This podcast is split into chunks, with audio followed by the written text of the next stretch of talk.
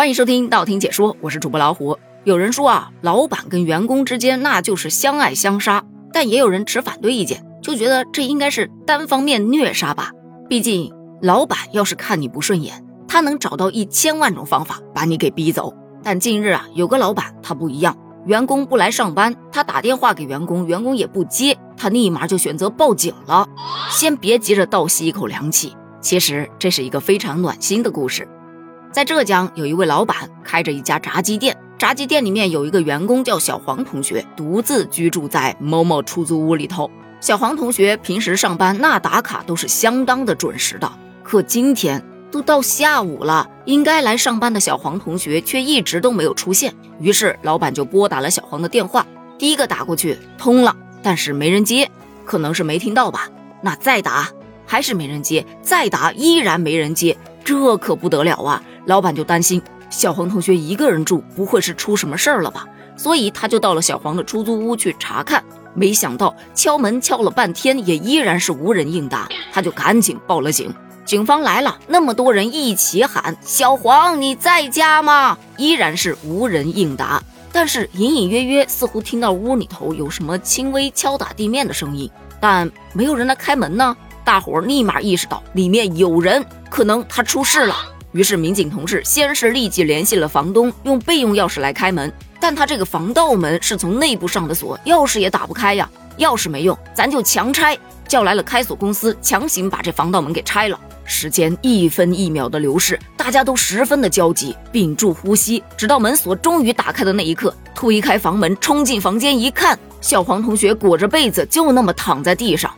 房间里一股闷热气息扑面而来，窗户紧闭，空气不流通。在确定小黄还有呼吸和意识之后，赶紧拨打了幺二零。后经医生判断，小黄是因为天气太炎热了，空气不流通，导致突然中暑。幸亏发现及时，没有酿成大祸呀。就这样，来自老板突然的关心，使小黄同学救回了一条命。这个事件曝光了之后，大家都在说，见多了画饼的苛刻的老板。本来是想进来骂两句的，一看这故事还挺暖心。这种有责任的老板不多了，这小伙子是幸运的，这点我赞同。这老板私底下应该还是十分关心员工的生活的，要不然怎么会知道员工住在哪儿呢？但是也可以反过来想啊，员工按时上下班，这个才是重点呢。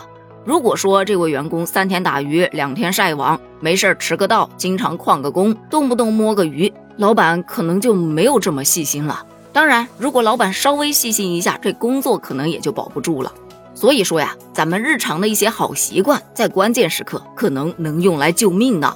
同时，这个故事也告诉我们，好的工作氛围它就是相互的，相互理解、相互配合、相互关心。当然，还有另一个点要说，那就是最近的天气真的越来越热了。我们这儿已经发了好几个高温预警，而且与高温相关的热搜也不少。今天就有一则香港大黄鸭被热爆了的新闻，说本来在香港的维多利亚港展出了两只大黄鸭，引来了很多游客和本地人去打卡。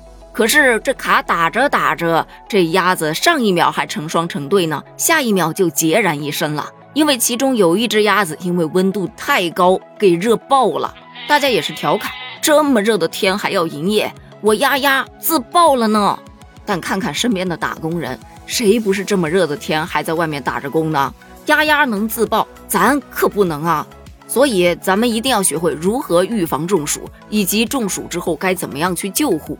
比方说，天气特别炎热的时候，一定要备好防晒用品，穿一些宽松透气的浅色系的服装。没事儿可以随身带点水，少量多次的饮用。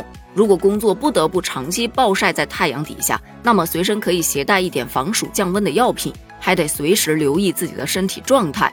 如果出现体温升高、心跳加快、面色潮红，以及大量的出汗或者皮肤有灼烧的感觉，在乏力、头痛、头昏或者面色苍白、血压下降的情况，一定要打起十二万分的警惕。如果有以上的症状，或者说你身边的人有以上的症状，那么迅速移动到阴凉通风处，尽量的解开衣服的扣子，或者是把衣服敞开一点。